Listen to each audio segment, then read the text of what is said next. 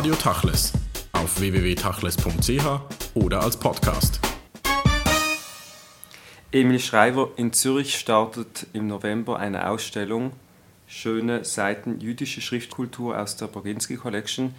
Eine Ausstellung, die in Amsterdam gestartet ist vor zwei Jahren, dann nach Jerusalem und New York ging, jetzt in Zürich angekommen ist. Sie sind der Kurator der Ausstellung. Sie haben die Ausstellungen gemacht, Sie haben die Begleitbücher gemacht.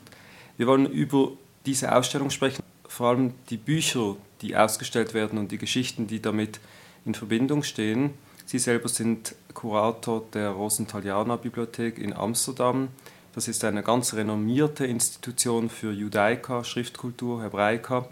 Auch über das wollen wir kurz sprechen. Sie sind jetzt in Zürich, Sie haben die Ausstellung eröffnet. Was ist Ihr Eindruck von der Ausstellung im Schweizer Landesmuseum?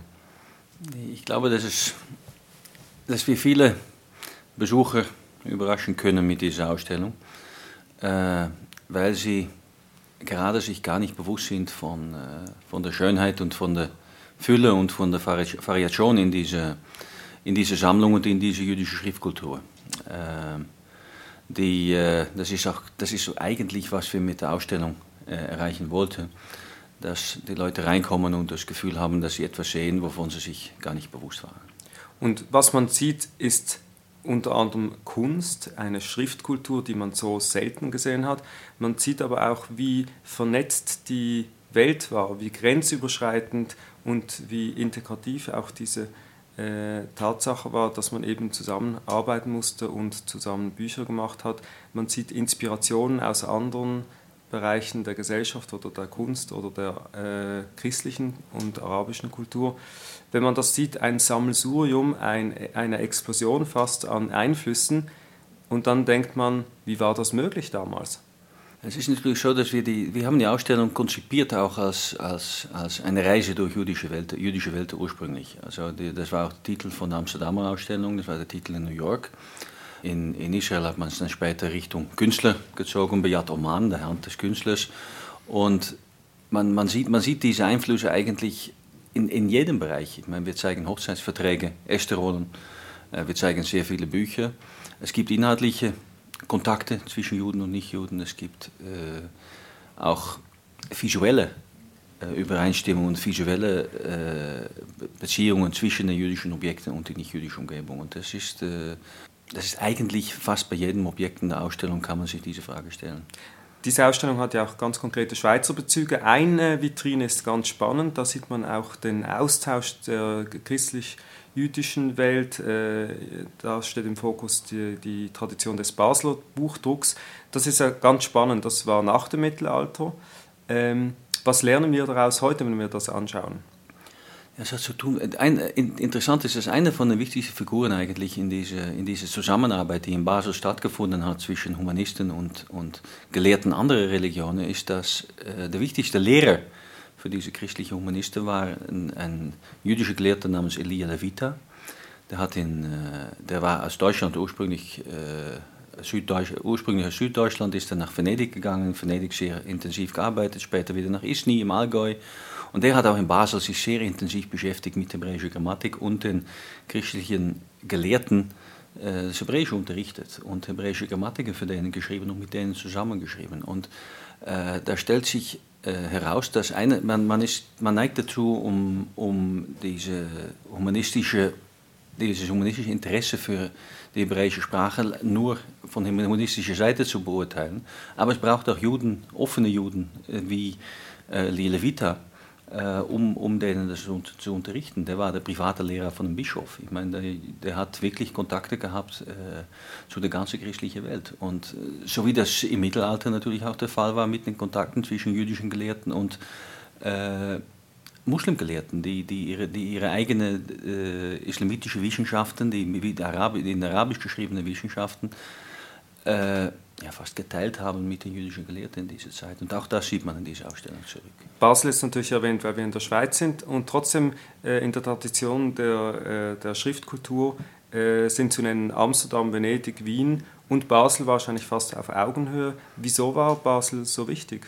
Ja, Basel war natürlich ein Zentrum, das war wirklich ein Zentrum Humanismus. Also Basel war viel, viel größer als, als nur wichtig für das humanistische Studium des Hebräischen. Und, die, äh, und, und Basel hat, hat, hat eine lange, weit in das, tief in das Mittelalter zurückgehende Tradition äh, von, von, von Sprach- und Kulturstudien. Und, äh, und gerade deswegen, das war ein Klima, natürlich auch in der Zeit mit dem aufkommenden Protestantismus und so, war das eine, eine, eine Zeit und ein Klima, wo sich solche, solche gegenseitigen Kontakten ergeben konnte.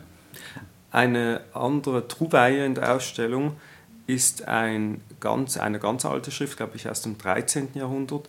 Sie äh, erwähnen dort, es ist möglich, dass diese im Wallis geschrieben wurde. Als Schweizer Jude denkt man, im Wallis hat sicher keine Juden. Wie kam es dazu, dass eine der Prunkstücke auch jetzt in dieser Ausstellung eine Schrift ist, ein dickes Buch über Mitzvot, glaube ich, äh, aus dem 13. Jahrhundert. Das hängt damit zusammen, es ist natürlich immer schwierig, um, um genau festzustellen, wo, wo ein Buch herkommt. Und äh, was ich gelernt habe in vielen Jahren ist, wenn je sicherer die Spezialisten zwischen Anführungszeichen sind, je mehr man aufpassen soll. Denn was man lernt, ist, dass, dass man eigentlich, äh, ganz platt zu sagen, eigentlich keine Ahnung hat. Aber diese Handschrift wurde geschrieben von einem Schreiber, der äh, eine andere Handschrift auch geschrieben hat und unterschrieben hat und geschrieben hat, dass er es in Wallis geschrieben hat. Also ob er jetzt auf, äh, unterwegs war auf der Reise nur in Wallis vollendet hat oder ob er da tatsächlich gesiedelt war, da traue ich mich gar nicht zu antworten. Aber dieser Schweizer Bezug ist da über die Name und über die Identifikation des Schreibers. Ich glaube sogar, er war auf dem Weg nach Spanien ähm, ja, das ist, das ist der Autor. Also das, das, ist der, der Autor. Autor. Ah, also, ah, okay. und, wir sollten hier Autor und, und Schreiber, Kopist äh, auseinanderhalten. Und äh, der Autor ist, äh, das hat sich, hat sich vorher schon abgespielt. Aber es ist die älteste Handschrift von, diese, von diesem Text und es ist eigentlich einer von den wichtigsten halarischen Texten des askenasischen Judentums, des Sefer Mitzvot Gadol. Eine andere Thematik, und auch das zeigt sich in dieser äh, Ausstellung deutlich, ist zum Beispiel eine Esther-Rolle, eine Megillat Esther. Äh, Sie haben gesagt, es sei die älteste handschriftliche Esther-Rolle, die es überhaupt gibt, und die wurde von einer Frau geschrieben. Genau, Meist, meistens werden Esther-Rollen nicht, nicht, eher nicht unterschrieben, also da, da, findet man eher nicht die Namen von, von Künstlern. Das heißt aber nicht, dass wir in manchen Fällen nicht dort wissen, wer, wer, der Künstler ist, der Künstler ist. In diesem Fall handelt es sich um eine dekorierte Rolle, die den Künstler kennen wir nicht oder die Künstlerin kennen wir nicht, aber die Schreiberin kennen wir und das ist Stelina, Tochter von Menachem, 1564 in Venedig abgeschrieben, also sehr, sehr früh.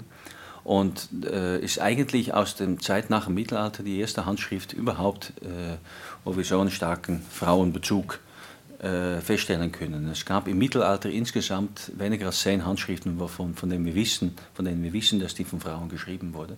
Was natürlich nicht heißt, dass es nicht mehr gab. Denn Töchter von, von irgendwelchen Gelehrten oder von Schreibern haben sehr wahrscheinlich schreiben können und es gibt ja keine sichtbaren Unterschiede zwischen einer Frauenhandschrift und einer Männerhandschrift. Also es gibt vielleicht schon andere Handschriften ohne Namen, die auch von Frauen geschrieben wurden. Aber es gibt eine Frau namens Paula, es gibt eine Hannah, Tochter von Menachem Batzion, bei uns in der Rosentaliana, eine Handschrift von Sefer Mizot Katan. Und es gibt noch ein paar andere Beispiele. Und sonst ist, ist erst in der Zeit nach dem Mittelalter, dass diese äh, dieses Frauenaspekt der hebräischen Buchproduktion äh, prominenter wird. Und diese erste Rolle von Stelina ist eigentlich das erste Beispiel. Eben, es ist eigentlich sehr interessant, dass gerade in dieser Schriftkultur äh, die Grenzen gesprengt werden können äh, oder wurden, wie das sonst nicht der Fall war. Zum einen, dass Frauen sicherlich äh, eine solche Schriftrolle schreiben konnten. Das war, wäre schwierig gewesen, innerhalb einer Gemeinde einer Frau eine solche Position zu geben, dass auch christlich-jüdische Arbeitsgemeinschaften sozusagen entstanden sind und vor allem, dass, dass auch unglaublich schöne Bücher in der Sammlung zu sehen sind, wo nicht-jüdische Künstler die Kunst gemacht haben zu genau. den Büchern. Es ist natürlich so, bei dieser eine äh, Megillah ist es nicht gerade zufällig, dass das sich in Venedig abgespielt hat. Also Italien war natürlich schon das äh, sagen wir mal, das liberalere Zentrum der jüdischen Schriftkultur. Ähm, die, die Schönheit solcher Objekte, die, die hat in Italien auch alles damit zu tun, dass, dass man Kunstströmungen aus der Umgebung mit reingenommen hat und dass man christliche Künstler gefunden hat. Ein schönes Beispiel in der Ausstellung ist die sogenannte Harrison Miscellany. Das ist ein Buch, geschrieben wurde in, in Corfu äh, aber illuminiert, dekoriert von einer, illustriert auch von einem, äh, von einem italienischen Künstler, anonymen italienischen Künstler. Und da sieht man die Zusammenarbeit ganz stark. Das sind hebräische Gebete, hauptsächlich die mit, mit Hochzeiten und mit Lebenszyklen zu tun haben. Das geht natürlich von rechts nach links mit der hebräischen Schrift, aber von links nach rechts im gleichen Buch findet man die ganze Bibelgeschichte aus dem Buch Bereshit, aus dem Buch Genesis. Und das geht von links nach rechts. Also da waren christliche Künstler, die von links nach rechts äh, eindeutig christliche Bilder aufgenommen, mit aufgenommen hat und der jüdische Auftraggeber hat sich damit auch zufrieden gegeben, obwohl es zum Beispiel eine Abbildung von Gott gibt am Anfang von dieser Handschrift. Aber das hat anscheinend in dieser Umgebung, auch in Korfu, nicht, dem, dem Auftraggeber nicht gestört. Sie erwähnen die Auftraggeber, die jüdische und überhaupt die Schriftkultur wäre wahrscheinlich undenkbar ohne Mäzene, ohne potente Leute, die auch das Geld investiert haben in solche äh, unglaublich aufwendigen Werke. Was haben Sie gelernt über diese Verhältnisse Auftraggeber, Künstler, Schreiber? Es gibt ja in der jüdischen Kultur nicht nur äh, die Tradition der Philanthropie, sondern auch das jüdische Gesetz und das ist wahrscheinlich nicht immer beides unter einen Hut zu bringen. Ja, wobei es die jüdischen Gesetze natürlich auch den Freiraum bieten, um, um eine gewisse Schönheit hinzuzufügen. Es gibt ein, ein Konzept, äh, was in, in Talmud ausgearbeitet wird, im Talmud ausgearbeitet wird, und das heißt Hidur Mitzvah. Also man soll jedes Gebot, das man ausführt, auch mit einer gewissen Schönheit begleiten. Und äh, das ist der Grund, dass in der Synagoge äh, auch, auch, auch Textilien verwendet werden und dass, dass, dass der ganze Schmuck rund um die Torah. Und äh, das ist auch der Grund, dass man Bücher, einer von den Gründen, dass man Bücher hat illustrieren dürfen und schöner machen kann. Und das ist, das sieht man in diesen Büchern eigentlich zurück. Es, es gibt eigentlich keine große Kunst ohne Auftraggeber in dieser Zeit. Man hat nicht zum, für, für, sein eigenes Vergnügen schöne Bücher gemacht. Da braucht es Auftraggeber. Die Auftraggeber sind manchmal erwähnt, manchmal auch nicht. Und äh, zum Beispiel im 18. Jahrhundert, wo die, wo die Brzezinski-Sammlung sowieso am stärksten ist, im 18. Jahrhundert wurden, wurden ein paar hundert illuminierte Handschriften gefertigt, die eigentlich, wovon der Großteil, sagen wir mal 75 Prozent, vom bekannten Auftraggeber gemacht wurde. Und die Auftraggeber, die, das waren Middle Class und Upper Class Juden, die, die schöne Bücher, entweder als Bar Mitzvah-Geschenk, als Hochzeitsgeschenk, äh, für den eigenen Gebrauch in Auftrag gegeben haben bei Künstlern, die damit auch ein gewisses Brot verdient haben. Wobei man sagen muss, es war eben Gebrauchsliteratur sozusagen, also eine Haggadah äh, zu Pesach oder, Pesach oder eine Megillat Esther oder eine Ketubah, also eine Hochzeitsurkunde oder Mishnayot, das sind ja äh, Bücher, die man nutzt und benutzt. Ja, was, was natürlich das Schöne ist an, an meinem Beruf, wenn ich das vergleiche mit meinen Kollegen, die mit nicht-jüdischen Büchern arbeiten, da sieht man den, bei diesen nicht-jüdischen Büchern sieht man oft, dass die im Kloster geschrieben wurden, dass die nachher noch fünfmal angeschaut wurden und dass sie sonst äh, eher weniger intensiv äh, gebraucht wurden. Die jüdischen Bücher, die alten jüdischen Bücher sehen aus wie alte jüdische Bücher. Und äh, es ist natürlich mit einem riesen Aufwand kann man daraus wieder schöne Bücher machen und es gibt noch welche, die sehr gut erhalten sind. Aber insgesamt wurden jüdische Bücher gebraucht und waren auch, auch, wurden auch gemacht, um gebraucht zu werden. Und wenn es Bücher gibt, es gibt ein paar Haggadot in England zum Beispiel, die im 18. Jahrhundert geschrieben wurden, wo keine Weinflecken drin sind und wo keine Essensresten drin sind und, und es eindeutig nicht verwendet wurde. Und das sind fremde Objekte. Das sind fremde Objekte. Das ist schön, um zu sehen, aber da fehlt was. Da fehlt der Gebrauch. Die Paginski Collection umfasst mehr als 600 Werke, äh, ist eine sehr bedeutende Sammlung. Sie haben es erwähnt, vor allem die Schriften des 18. Jahrhunderts äh, äh, sollen sehr wichtig sein und da ist sie wahrscheinlich weltweit führend. Ähm, wenn man so viele Objekte hat und auch so viele Prunkstücke und Objekte, die man sonst noch nie gesehen hat, äh, nach, wel nach, welchen Kriterien kann man auswählen für eine äh, Ausstellung, die ein paar Dutzend dann effektiv zeigen kann? Da gibt es nur äh, ein, einen Weg, das ist der Mut, um parteiisch zu sein. Man muss einfach das auswählen, was einem am besten gefällt, was am besten in, der, in, in ein Narrativ der Ausstellung passt. Und die ersten 30 Stücke, die sind einfach. Das sind die ältesten Stücke, das sind die schönsten Stücke, das sind die die, die, die, die, die reich beschmückte Stücke, das ist, das ist kein, keine Frage. Und nachher gibt es lange Diskussionen unter 25 Megillot, die alle Ausstellungs, äh, die alle gut genug wären für die Ausstellung, haben wir halt diesen gesucht, die gepasst haben in unsere Auflistung. Wir haben auch diese Gedanke der Reise durch die jüdische Welt damals auch führend gemacht. Wir wollten auch Vorbilder zeigen aus unterschiedlichen Gemeinschaften. Wir haben Ketubot, Hochzeitsverträge aus, aus, äh, aus, aus, Shanghai, aus Cochin, aus, äh, in Indien, äh, aus, aus, vom, vom Krim und, und das sind das ist ein, wir hätten auch noch 20 italienische Kutubot auswählen können, die sind reicher beschmückt, aber erzählen eine andere Geschichte. Und äh, ja, das ist die Qual der Wahl. Man hat zu viel gehabt, um zu wählen, aber wenn man es einmal gewählt hat, soll man sich immer wieder bewusst sein, dass das Publikum nicht weiß, was man rauslässt. Also, dass, wenn die Geschichte stimmt, dann reicht das für eine Ausstellung. Und das andere, das kommt dann vielleicht einmal anders mal. Was ja sehr interessant ist, wenn man durch die Ausstellung geht und sich auch die Sammlung anschaut, das, da wird ja eigentlich eine Geschichte erzählt der jüdischen sogenannten Diaspora. Es gibt ganz wenige Werke, die aus äh, Israel stammen. Was heißt das? War das wirklich damals so, dass der, der große, große Anteil der jüdischen Schriften aus der Diaspora äh, oder in der Diaspora entstanden sind? Ja, das ist die Antwort. Ja, das stimmt. Es ist ein, ein Großteil dieser Stücke, ja, der, der, Hauptteil dieser Stücke ist aus. Es, es gibt viel aus dem Orient.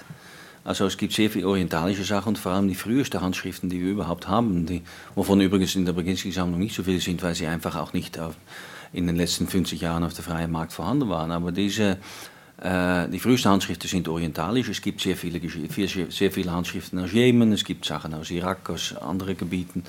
Aber ja, das, es ist die, die Geschichte, die wir in der Ausstellung erzählen, ist eine Geschichte der Diaspora und ist doch größtenteils eine Geschichte der europäischen Diaspora. Und es ist auch eine Geschichte der Unterschiedlichkeiten innerhalb der jüdischen Kultur. Da ist ja wahnsinnig spannend zu sehen, wie, äh, wie sich diese Schriftstücke unterscheiden. Äh, ganz faszinierend, eine große Vitrine ist jene mit der äh, Megillat Esther aus Indien, die auch schon so aussieht wie aus Indien. Ähm, das zeigt doch, dass die äh, dass das Judentum eigentlich schon sehr früh sehr plural funktioniert hat. Ja, und das ist, das ist eine, relativ junge, eine relativ junge Rolle aus Indien, das ist um 1900 entstanden. Äh, das, die, die nicht-jüdische Frauen, die tragen auch ein Bindi auf dem Stirn und, und äh, klar, das war ein, ständiges Auseinandersetzen mit der Umgebung, mit, der, nach, mit, mit auch der Geschmacks, die Geschmacksrichtungen, die, die in der Umgebung äh, gängig waren. So haben wir das eigentlich auch gerade diese Wand mit den Rollen konzipiert. Ich meine, dass diese Idee bei mir aufkam vor drei Jahren und ich keine Idee hatte, ob das überhaupt klappen würde.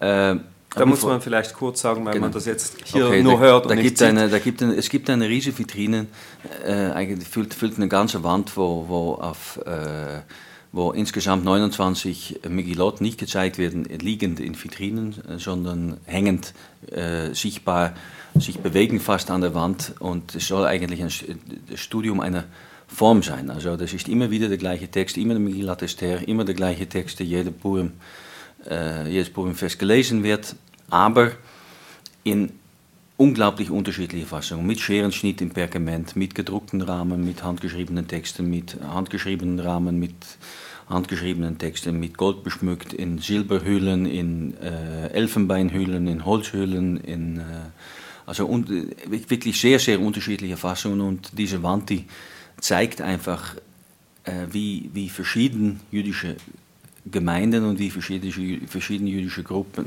innerhalb einer Gemeinde, aber in verschiedenen Zeiten umgegangen sind mit der Gestaltung des gleichen Textes. Alles mit diesem Konzept des Hido Mitzvah im Hintergrund. Also es ist ein, ein Mitzvah, um diesen Text zu lesen und das darf man auch als schönen Sachen machen. Und es hängt natürlich auch weniger inspiriert einfach zusammen mit ein, ein menschliches Bedürfnis, um sich mit Schönheit zu umgeben. Das ist nicht nur religiös bestimmt.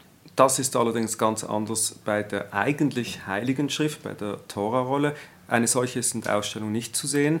Ähm, was unterscheidet denn die Tradition eben dieser Schriftkultur in all diesen Bereichen der Megillot, der Haggadot, der äh, anderen Bücher, Mishnayot, gegenüber jenen der Torah, weil die Torah an und für sich ohne Kunst auskommt oder auskommen muss und an und für sich auch überall ein wenig gleich aussieht. Also wieso hat man dort die Grenzen gesetzt und bei den Torah-Rollen sich sozusagen auf die Monotonie des Textes das hängt alles, das, das, hängt sehr stark zusammen mit, mit, was man am besten eine Ritualisierung des Textes nennen kann. Also die, die, die Torah als, als Objekt der Verehrung im Judentum und äh, die Torah als, als, als sakrales Objekt äh, im Judentum, die Torah-Rolle als sakrales Objekt im Judentum ist eigentlich, ist, wurde ritualisiert. Das, das Hochheben von einer Torahrolle während des, Synagoge, während des Gottesdienstes zeigt diese Verehrung eines Objekts. Das, ist, das spielt sich auch teilweise unabhängig vom Objekt selbst, vom, vom Inhalt von, von Objekt ab. Also äh, das ist, das ist eine, eine zeremonielle Ritualisierung äh, von einem Objekt innerhalb von der Religion.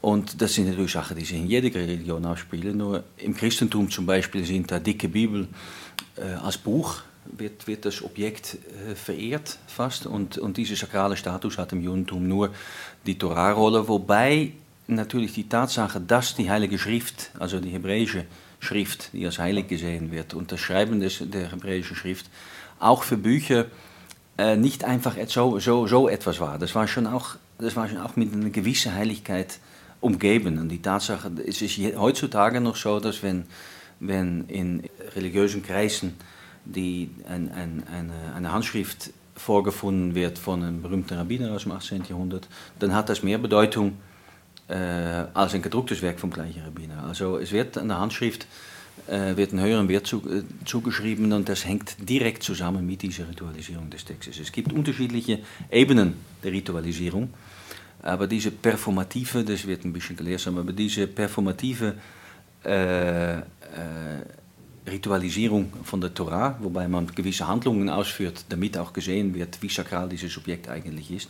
Darin unterscheidet die Torah sich als Objekt des, Gottes, des, des Synagogengottesdienstes von normalen jüdischen Büchern. Und, äh, und das heißt, dass die Gesetze viel strenger sind. Und das heißt, dass man seine Freiheit sucht bei anderen Objekten, wo diese Gesetze nicht so streng sind. Also die Gesetze, wie man überhaupt eine Torah schreiben genau. darf und welche Restriktionen es da gibt. Was sehr interessant ist zu sehen, ist ja, wie dann die Druck Kunst auch inspiriert wurde durch die Schrift, handgeschriebene Schriftkunst und umgekehrt, Sie erzählen in der Ausstellung, wie wiederum gedruckte Stücke aus Amsterdam dann von Schreibern nachgeschrieben wurden mit einer Schrift aus Amsterdam, die sehr berühmt äh, sein soll.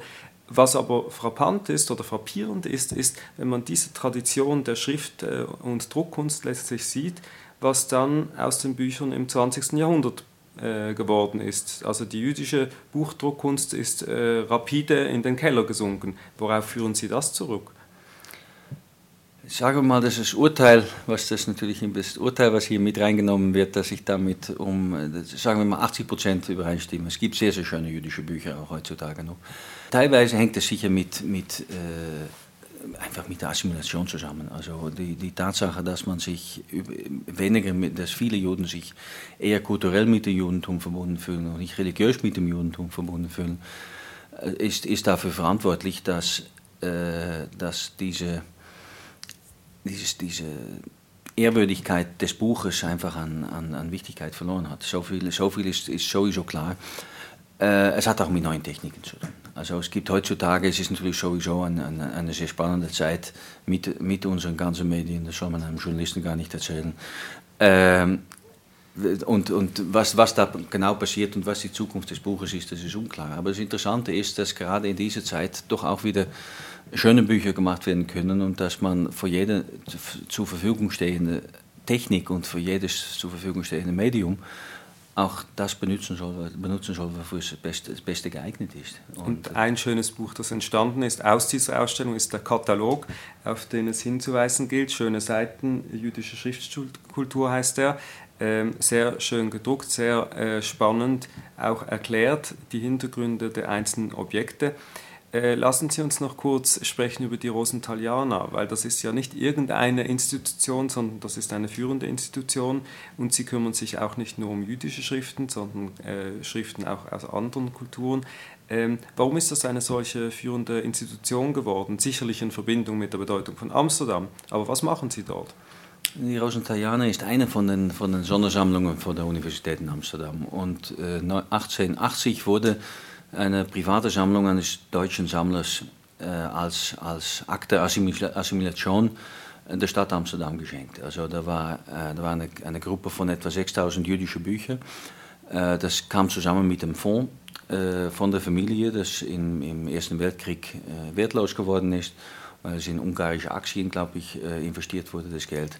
Und, äh, und die Verantwortlichkeit dafür wurde dann von der, von der Stadt Amsterdam übernommen und später von der Uni Amsterdam übernommen. Die Wichtigkeit hängt vor allem damit zusammen, dass diese Bibliothek von einer deutschen Privatbibliothek sich entwickelt hat in, ein, in eine große Bibliothek für das Studium des Judentums allgemein und dass sie Teil ist einer viel größeren Sammlung von, von Sondersammlungen an der Uni Amsterdam, wo Topografie und, und, und äh, die Geschichte anderer Religionen sehr wichtig sind. Und gerade dieses, dieses Zusammenkommen von unterschiedlichen äh, religiöse Strömungen, so wie die in Amsterdam auch vertreten waren, das macht diese, das macht diese Bibliothek etwas Besonderem. Und wir sind natürlich in Amsterdam und, und Amsterdam war, wie Sie schon gesagt haben, tatsächlich ein sehr wichtiges Zentrum der hebräischen Buchproduktion und gerade diese, gerade diese Produkte sind bei uns in der, in, der, in der Sammlung eigentlich sehr stark vertreten. Nun müssten Sie wahrscheinlich an dieser Ausstellung in Zürich gearbeitet haben mit zwei Herzen in Ihrer Brust. Wenn Sie dann Objekte sehen, wie jenes, das auch hervorgehoben äh, wird, äh, des Gelehrten äh, Moses Maimonides, äh, eine Mishnah Torah aus, äh, aus ganz frühen Zeiten, äh, ein Prunkstück, auch ein sehr dickes, großes Werk und dann, wie Sie erwähnen, aus dem 19. Jahrhundert mit Illustrationen nach dem berühmten Puppentheater in Lyon äh, eine äh, Esther-Rolle. Was äh, denken Sie da, wenn Sie das sich anschauen in, in, sozusagen fremden Kollektionen? Würden Sie das lieber bei sich in der Rosenthaliana haben? Ich muss sagen, dass ich mich äh, mit der Baginski Collection schon lange angefreundet habe und genauso froh, wie wenn ein Buch sich in der Baginski Collection befindet, als bei uns in der Sammlung. Es ist auch eine Tatsache, dass große Bibliotheken wie wir äh, die abhängig sind von, von öffentlichen Geldern, äh, sich wahrscheinlich in den nächsten äh, Jahrzehnten zufrieden geben müssen mit, mit, mit Schenkungen und mit kleineren Neuerwerbungen und dass die großen Objekte entweder von, mit privater Unterstützung gekauft werden sollten, aber sicherlich nicht mit öffentlichen Werken, mit öffentlichen Geldern. Und äh, unsere Sammlungen, und dann rede ich eigentlich von allen großen öffentlichen Institutionen, die wurden gebaut im 19. und im 23. Jahrhundert die wurden äh, weiterentwickelt äh, bis, bis in den 60er, 70er Jahren, bis dann wirklich schon in den 60er, 70er Jahren die Preise äh, für Spitzenobjekte einfach explodiert sind und der private Markt das übernommen hat. Und Gott sei Dank gibt es immer wieder private Sammler, entweder wie René Braginski, die, die, die Öffentlichkeit suchen mit solchen Stücken, äh, die auch Forscher erlauben, um das, äh, um das zu studieren, oder es gibt auch private Sammler, die langfristig solche Stücke zur Verfügung stellen an öffentliche Institutionen, obwohl sie in ihrem Besitz sind. Und das sind die Wege, die wir als, als öffentliche Institutionen auch suchen, der Zusammenarbeit. Deswegen ist es auch für meine Uni, obwohl ich natürlich sehe, es ist auch eine Zusammenarbeit, diese Ausstellung, die wird als Zusammenarbeit der Uni Amsterdam und das Landesmuseum und dem Landesmuseum präsentiert. Es ist deswegen auch für meine Uni so wichtig, dass ich die Ausstellung hier mache, weil das ein Netzwerk von, von Kontakten mit, mit, mit Sammlern, mit, gerade mit privaten Sammlern, Sammlern öffnet, das sonst für mich geschlossen wäre. Die Ausstellung im Landesmuseum wird begleitet durch ein Rahmenprogramm, Kolloquien, Podien, äh, Führungen.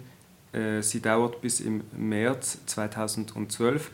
Auf www.schöneseiten.landesmuseum.ch ist alles das einsehbar, auch der Katalog zu bestellen und eine Internetseite mit der Braginski Collection wird auch bald aufgestaltet sein. Emil Schreiber, vielen Dank für das Gespräch.